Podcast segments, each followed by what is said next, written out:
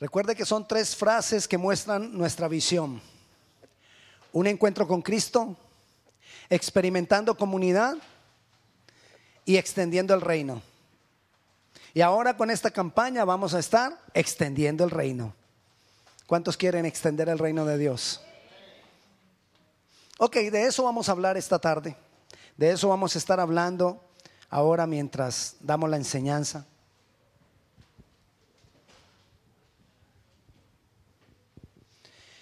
Y recuerda el versículo a memorizar. Vamos a comenzar la enseñanza con el versículo a memorizar.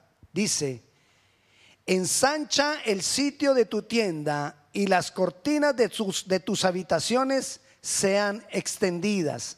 No seas escasa. Alarga tus cuerdas y refuerza tus estacas. De eso vamos a estar hablando. Dios quiere que tú y yo nos extendamos. Es el deseo de Dios. Por eso está escrito ahí en Isaías. Es el deseo de Dios para todos los tiempos. Siempre, siempre, desde siempre. Dios, cuando se acercaba a sus hijos, Él quería que sus hijos no se quedaran pequeñitos. Él quería que sus hijos se extendieran, que no se quedaran limitados. Él quería que sus hijos fueran a más. Pero nuestras limitaciones no nos dejan avanzar. ¿Y dónde están principalmente nuestras, nuestras limitaciones? En la cabeza. En nuestra manera de pensar están nuestras limitaciones. Y no hay nada que a nosotros nos pueda detener sino nosotros mismos. Dice la Biblia que ni lo alto ni lo profundo, ni lo presente ni lo porvenir, ni principados ni potestades, ni ninguna cosa creada nos puede separar del amor de Dios que es en Cristo Jesús. Pero nosotros muchas veces nos apartamos. Los principados no pueden contra nosotros. Las potestades no pueden contra nosotros. Hablando de principados y potestades, gracias a las personas que nos estuvieron apoyando ayer en la toma del territorio. Porque paralelo con, con la campaña de Extiéndete, estamos tomando el territorio. Ayer estuvimos orando en el Dallas Town Center. El próximo sábado vamos a estar ayunando y orando 10 de la mañana en el en, el, en la estación del metro en Viena, en el parking, en la Nudley, se llama la calle, ahí está el parking para la estación del metro, ahí vamos a estar. 10 de la mañana, ayuno y oración, ahí les espero. Entonces, los principados y las potestades no pueden contra nosotros. Dice la palabra de Dios que las puertas del Hades no prevalecen contra la iglesia. Es decir, los principados y las potestades no nos pueden resistir a nosotros.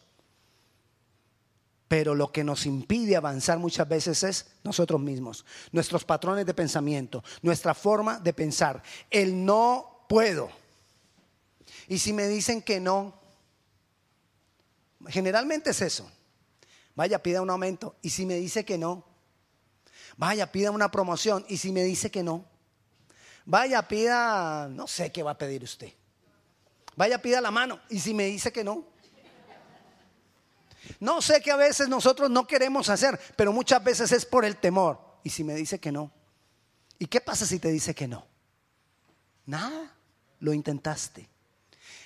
La bendición es que en Dios Él abre puertas que nosotros no nos imaginamos. Y quizás ese, y si me dice que no, Dios lo cambia, lo transforma y abre una puerta que ni siquiera tú esperabas que fuera abierta porque lo intentaste. Otras veces no decimos no puedo ni no decimos y si me dice que no, sino que la frase es, es que yo ya lo intenté y no se pudo. Sí, pero quizás lo intentaste sin Dios. Pero quizás lo, intentaste no de la forma que Dios quería. O quizás lo intentaste no en el tiempo de Dios. Pero Dios quiere que tú vayas más allá. El principal problema nuestro está en la mente. Necesitamos ganar la batalla en la mente. Después de, que nosotros extendemos nuestra manera de pensar, después de que nosotros ganamos la batalla en la mente, lo demás es fácil. Lo demás es fácil. Lo demás es más sencillo. Pero como le digo, necesitamos ganar la batalla en la mente, para lo cual necesitamos o debe haber en nosotros una disposición en nuestro corazón para alcanzar aquello que antes no había alcanzado, para alcanzar aquello, para lograr aquello que antes no había logrado. Empieza a pensar en algo que quizás usted antes lo intentó, no lo había logrado, usted insistió, usted rogó y no pasó nada, pasó el tiempo y quizás este es el tiempo de decir, voy a volverlo a intentar. Te estoy hablando de todas las áreas de nuestra vida, en, todos, en, todas las cosas que nosotros queramos em, emprender. Necesitamos quitar los patrones de pensamiento que hay en nuestra mente que no nos dejan avanzar. Recuerde lo que dice Segunda de Corintios, capítulo 10, versículo, versículo 5. Derribando argumentos. ¿Derribando qué? ¿Dónde están los argumentos? Acá. Argumentos que levanto. Cosas que digo y toda altivez que se levanta contra el conocimiento de Dios y llevando cautivo todo pensamiento a la obediencia a Cristo. derribando argumentos y toda altivez que se levanta contra el conocimiento de Dios. Mire, si yo estoy en Dios, Dios está en mí, soy uno con Él y digo no puedo, es porque no lo conozco. Si Dios está en mí y yo estoy con Él y digo, y si me dice que no, es porque no lo conozco. Si yo estoy con Dios en comunión con Él, Él está conmigo y yo digo, es que ya la otra vez lo intenté y no me dio resultado, mejor no pruebo ahora, es porque no lo conozco. Pero ahí nos está diciendo que derribemos esos argumentos, que derribemos toda altivez, todo pensamiento que se levanta en contra del conocimiento de Dios. ¿Cómo hago yo para saber si Dios lo hará o no lo hará? ¿Cómo hago yo para saber o que conozco a Dios? ¿Cómo hago yo para saber que estoy conociendo a Dios? para poder intentarlo. Mira lo que dice la palabra. Si la palabra te dice que Dios puede, inténtalo. La pregunta mía es, ¿será que necesitamos buscar demasiados versículos para creer que Dios puede? Entonces, ¿cuál es el Dios en el que creemos? Es el Dios creador, es el Dios que hizo todo lo que ves. Es el Dios que hizo que un mismo elemento, el agua, Fuera gas, fuera líquido, fuera sólido, fuera nieve, fuera nube. Y sigue siendo agua. El creador de eso es el que puede hacer todas las cosas contigo. En algo tan sencillo como el agua. Pero tenemos que pensar, porque Dios quiere derramar de su poder en nosotros. Hace ocho días estuvimos hablando del poder de Dios en mí. Él quiere derramar de ese poder en nosotros. Él quiere darnos más y más del poder. Él quiere llevarnos al propósito que tiene con nosotros. Dios quiere usarte para la obra. Dios quiere usarte para extender el reino. Dios quiere usarte y poder decir, tú has sido fiel. Que te encuentres allá con Él y Él, te pueda decir, has sido fiel en lo poco. Sobre mucho pondré. Él quiere poderte decir eso cuando lleguemos allá a su presencia pero nuestra mente no nos deja. Nuestra mente no nos deja avanzar. Nuestra mente no nos deja hacer lo que Él espera de nosotros. Segunda de Corintios 5, 17. Recuerde lo que dice Segunda de Corintios 5, 17. Ya, ya no lo deberíamos de, aprender de, haber aprendido de memoria porque ya estuvo una semana, estuvo en, en nosotros. Y dice que el que está en Cristo, ¿qué? De modo que si alguno está en Cristo, nueva criatura es. Las cosas viejas pasaron, he aquí todas son hechas nuevas. Ah, vio que sí se lo sabe. Esta vez no, no lo tuvieron que escribir, porque ya no lo sabemos. La pregunta es la siguiente, si soy una nueva criatura, entonces no, necesitaría también una nueva manera de pensar. Claro que sí. Yo no puedo decir que soy una nueva criatura y sigo pensando de la misma manera de derrota que pensaba antes, de la misma manera de yo no puedo que pensaba antes. No es posible. Necesito, si yo creo que soy una nueva criatura y las cosas viejas pasaron y son hechas nuevas, entonces debo tener una nueva manera de pensar porque mis actos, perdón, porque mis pensamientos determinan mis actos. Y mis actos muestran lo que soy. Entonces yo tengo que cambiar, tengo que trabajar en mi manera de pensar. Tengo que revisar mi manera de pensar. Tengo que confrontar mi manera de pensar con la palabra de Dios. No me puedo conformar. La palabra del Señor dice, no os conforméis. Amén. No te conformes. Necesitas ir más allá. Necesitas tener éxito. ¿Cuántos quieren tener éxito? Amén. Pero ya tengo el título de una enseñanza. Redefiniendo el éxito. Porque es que a veces tenemos el concepto errado de lo que es éxito. Quizá el mundo nos muestra éxito, tener, tener, tener. Amén. Pero ese no es el éxito desde el punto de vista de Dios. Entonces necesitamos redefinir muchas cosas en nuestra manera de pensar. Necesitamos cambiar muchas cosas en nuestra manera de pensar por medio de la palabra. Y así tenemos que hacer para poder ser una nueva criatura. No me puedo conformar. Debo alimentar mi mente entonces con nuevos conceptos, no los conceptos del hombre. Mire, cuando yo le dé conceptos del hombre, usted rechácelos. Cuando yo le dé conceptos de hombre, usted dígale al Señor, esto no me sirvió. Tiene todo el derecho. Pero cuando yo le dé conceptos de Dios, de la palabra, tómelos.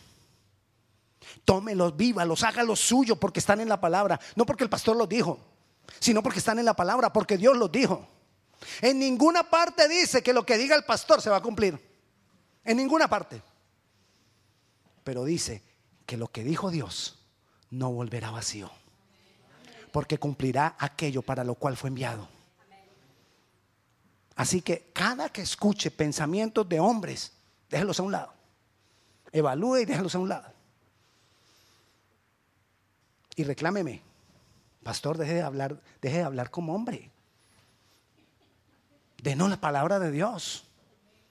Deje de hablar conceptos de hombre. Pero me lo dice con cariño. Sí, porque es que eso duele. Yo, yo creo, eso duele. Que le, digan, que le digan a uno así de frente, eso tiene que doler. Entonces me lo dice así con, pastor, por favor. Ok. Por lo tanto, debo alimentar mi mente con nuevos pensamientos. Pero esos pensamientos nuevos deben convertirse en mis patrones de conducta deben convertirse en lo que determina mis actos, pensamientos que vengan de, parte de Dios. Todo pensamiento que viene de parte de Dios está respaldado por la palabra. Pastor, ¿cómo hago yo para saber si ese pensamiento viene de parte de Dios? Pues búscalo en la palabra. Si está en la palabra es de Dios, si no está en la palabra no es de Dios. Así nos den toda la explicación y toda la vuelta que quieran para, para como que acercarlo a la palabra de Dios. Si no está de acuerdo a la palabra de Dios, deséchalo. Amén. Entonces, nosotros tenemos que mirar esos nuevos pensamientos que están respaldados por la palabra de Dios. Tú tienes que decirle a tu mente, escúcheme, usted tiene que decirle a su mente, mente, Dios dice. Y le dice lo que Dios dice.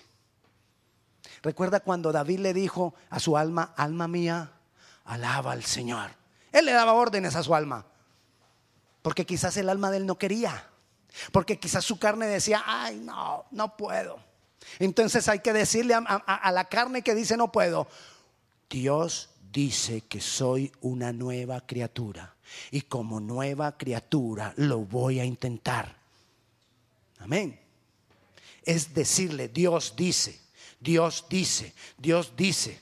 No vas a decirle a tu alma, Dios dice algo que se te ocurrió, porque esa es otra. Tomamos por costumbre decir, Dios dice y Dios no ha dicho. No. Dios dice, si vamos a decir Dios dice, entonces vamos a decir lo que verdaderamente Él dice.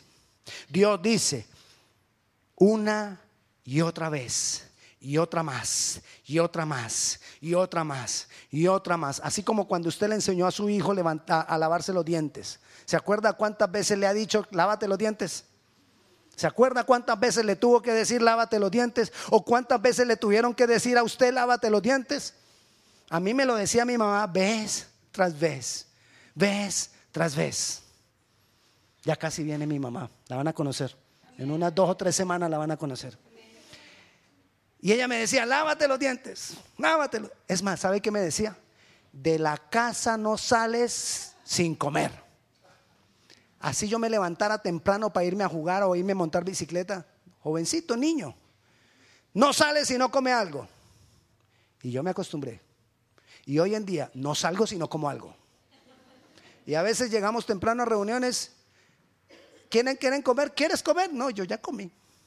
¿Y por qué? Porque yo de mi casa salgo comiendo algo. Se quedó acá. Porque lo repitieron, me lo repitieron y me lo repitieron. Así repítale usted a su alma.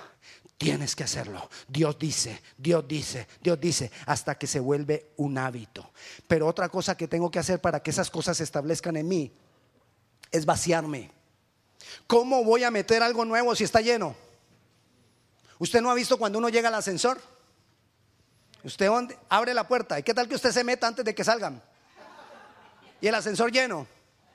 Y usted ahí en la puerta, no, es que voy, voy para arriba. Sí, pero déjanos salir.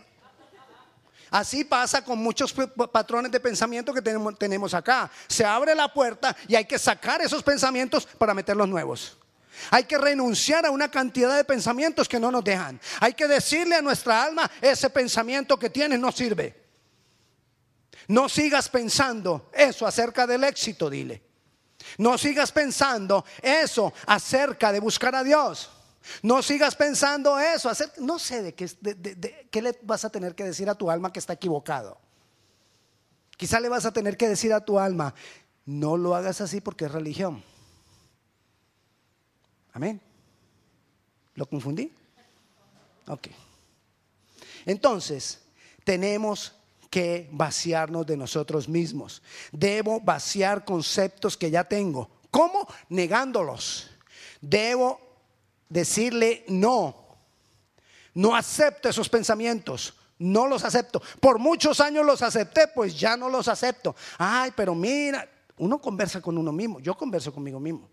Y entonces me empiezo a decir, no, pero mira que otras veces eso dio resultado. Sí, pero no está en la palabra. No, pero mira que la, eh, eh, de todos modos eso termina bien. Todas las cosas Dios las vuelve para bien. Sí, pero no está en la palabra. Tú tienes que obligar al alma que lo entienda. Amén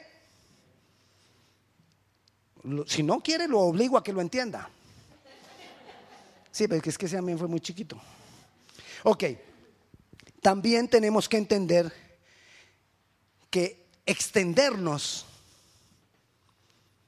cambiar mi manera de pensar para extender, porque recuerde como dice el versículo, que extendamos nuestra, leámoslo, como es el que nos vamos a aprender de memoria, todavía no me lo sé pero esta semana me lo aprendo. Ensancha el sitio de tu tienda y las cortinas de tus habitaciones sean extendidas. No seas escasa.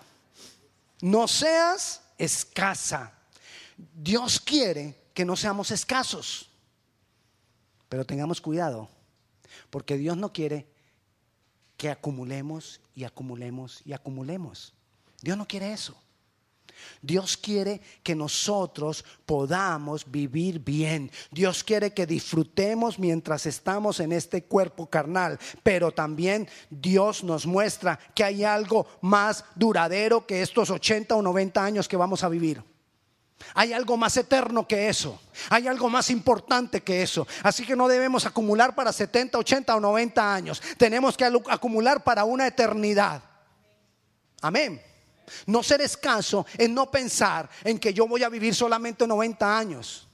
Yo voy a vivir una eternidad. Y tengo que empezar a hacer depósitos para esa eternidad. Tengo que empezar a hacer consignaciones para esa eternidad. Tengo que empezar a acumular para esa eternidad, no para esta, no para este tiempo carnal. ¿Me lo entiende? ¿Cómo no acumular para este tiempo carnal? ¿Cómo no dedicarme solamente a llenarme a mí mismo, buscando lo que dice la palabra. Él quiere que nosotros sembremos para la vida eterna. Mire, ¿cuántos han pensado en su retiro?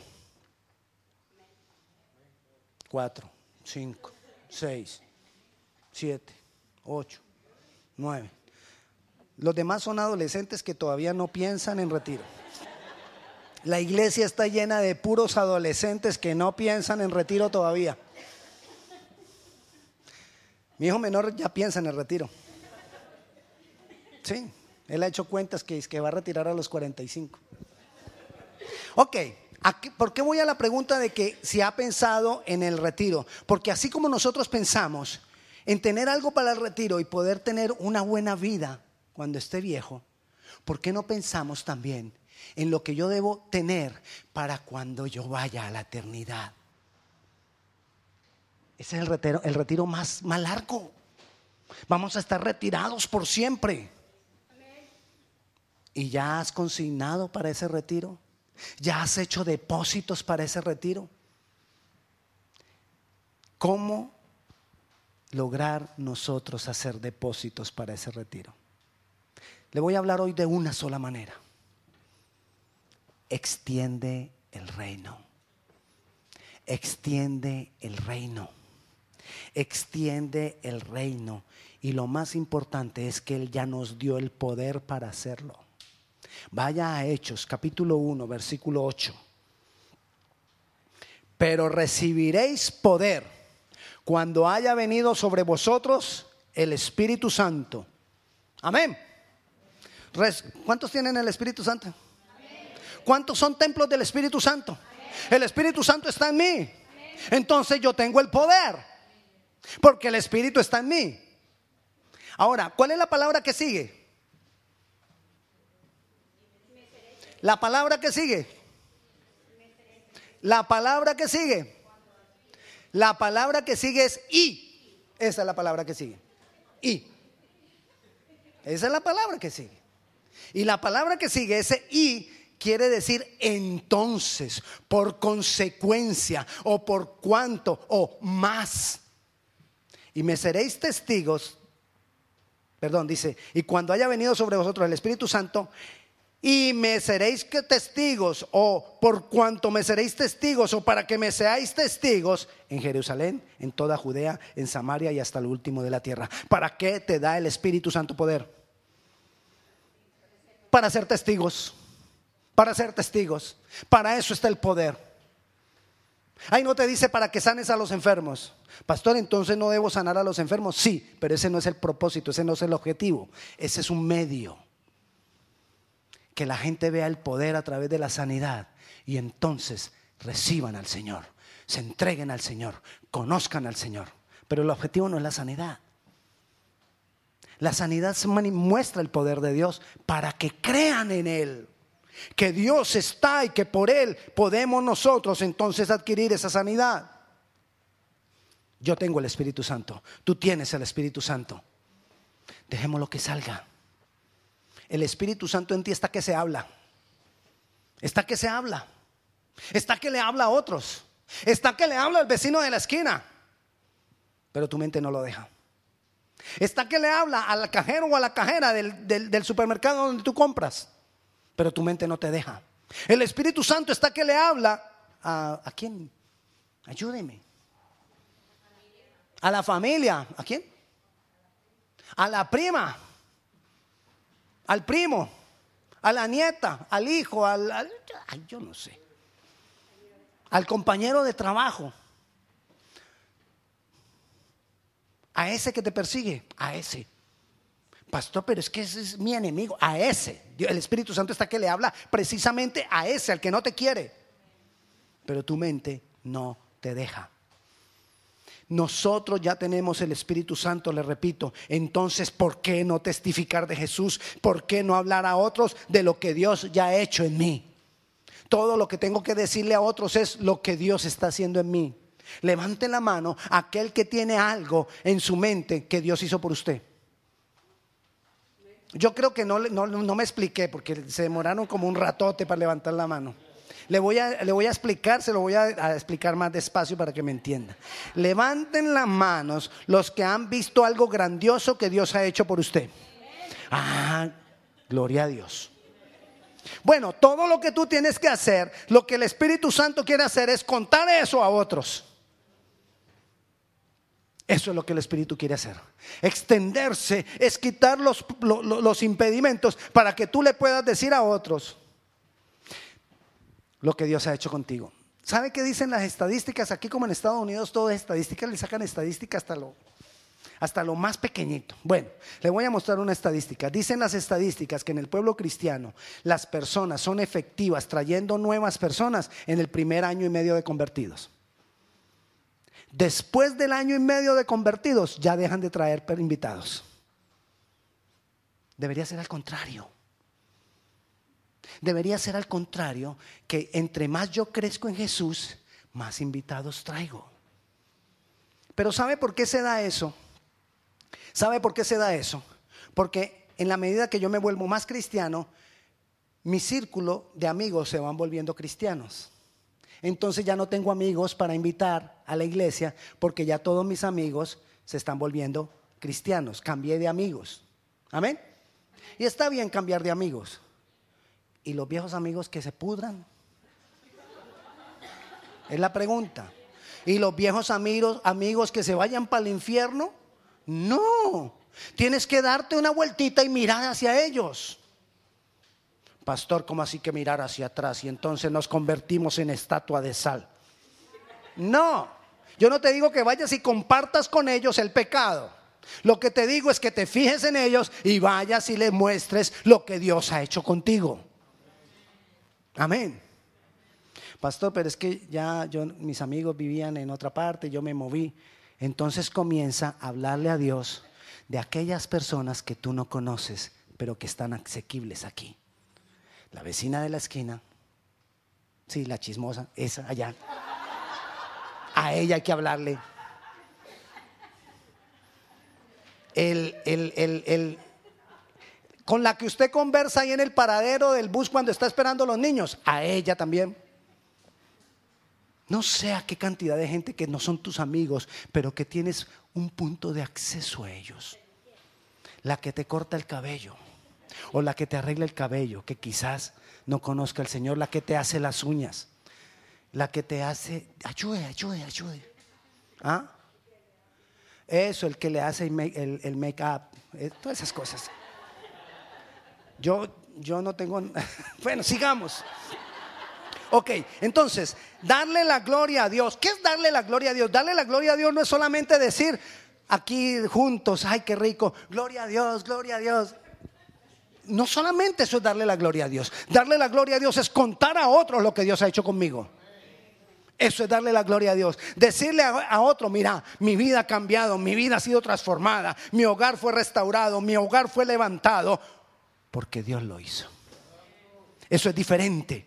Dios nos ha dado el poder a la iglesia para ser la voz de Dios en la tierra. Tú eres la voz de Dios. Tú eres la voz. Tú eres la voz. ¿Se ha visto el programa La Voz? Ok, usted puede que no cante, pero usted es la voz. Yo, yo, tengo una voz fea, pero yo hablo de parte de Dios. Yo hablo de Dios. Entonces la gente dice, no, su voz no es tan fea. Cuando hablo de Dios, no.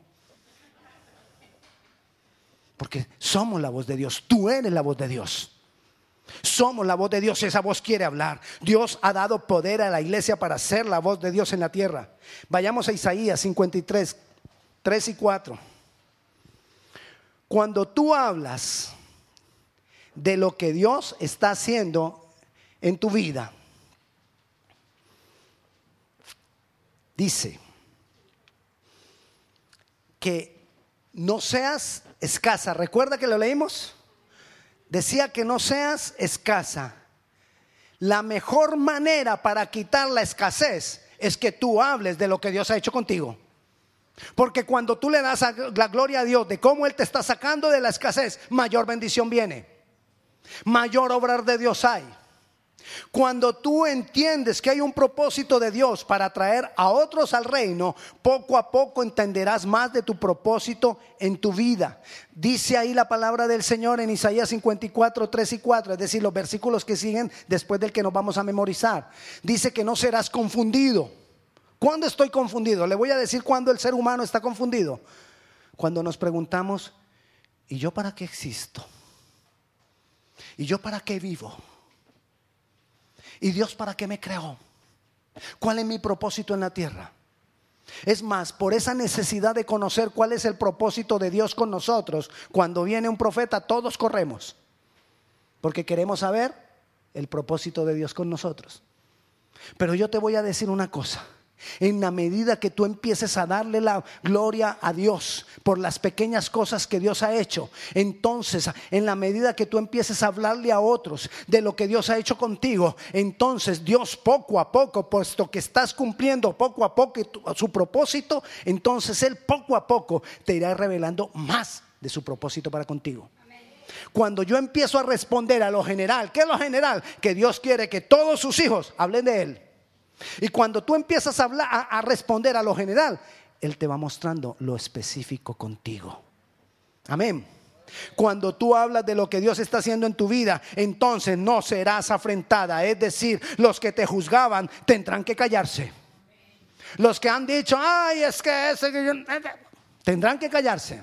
Los que han dicho que Dios no está contigo tendrás que callarse en la medida que tú hables de lo que Dios está haciendo contigo. Cuando tú hablas de lo que Dios está haciendo contigo, te olvidarás de tu pasado. Escúcheme, a veces el pasado nos estorba, a veces el pasado nos quiere dañar, a veces el pasado quiere obrar en contra de nosotros, pero cuando tú hablas de lo que Dios está haciendo contigo, poco a poco te vas olvidando de tu pasado, porque le estás dando gloria a Dios de lo nuevo que ha venido. Cuando tú hablas de lo que Dios está haciendo, te olvidarás, dice ahí, de tu viudez. ¿Qué es la viudez? La viudez es la soledad. En la medida que Dios que tú hables de lo que Dios está haciendo, te olvidarás de tu soledad. Habla de lo que Dios ha hecho. Extiende el, el reino. Es la mejor manera de darle gloria a Dios.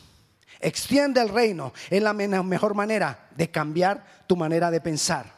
Extiende el reino es la mejor manera de declarar en fe a dónde me va a llevar Dios. Extiende el reino es la mejor manera de sembrar para mí en la eternidad. Extiende el reino es la mejor manera de crecer en fe.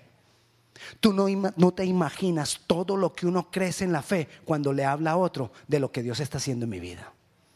Tu fe crece. Entonces vienes al siguiente problema y lo pisas porque le diste la gloria a Él con el problema anterior. Regáleme dos minutos más. David, ¿recuerda a David? El rey David se enfrentó a Goliat. ¿Usted por qué cree que David pudo enfrentar a Goliat? ¿Usted recuerda lo que le dijo David al rey Saúl cuando el rey Saúl lo vio chiquito ahí, flaquito? Lo miró y le dijo, ¿tú vas a enfrentar al gigante? Y David le dijo, cuando el oso y el león venían a robarme las ovejas, yo enfrenté al oso y enfrenté al león. ¿Qué hizo David? Le dio, ay, le dijo, porque Dios está conmigo. Le dio la gloria a Dios de lo que ya había hecho con él y eso lo preparó para enfrentar al gigante. Derrotó al gigante y eso lo preparó para ser rey. Cada que tú le das la gloria a Dios de lo que Dios está haciendo en tu vida, Dios te prepara para lo más grande que viene. Dios te prepara para la promoción que viene a tu vida. Dios te prepara para algo mejor contigo. Extiéndete, es la campaña que comenzamos ahora. Vamos a estar insistiendo. Pon ahí en, en esos separadores los nombres de las personas por las cuales vamos a estar orando. Amén. Lo puedes traer dentro de ocho días. Si ya tienes algunos nombres, lo dejas ahí, ya lleno. Si no, lo traes dentro de ocho días lleno. No lo votes. No lo votes. Y este para que te recuerde lo que estamos haciendo. Amén. Vamos a orar.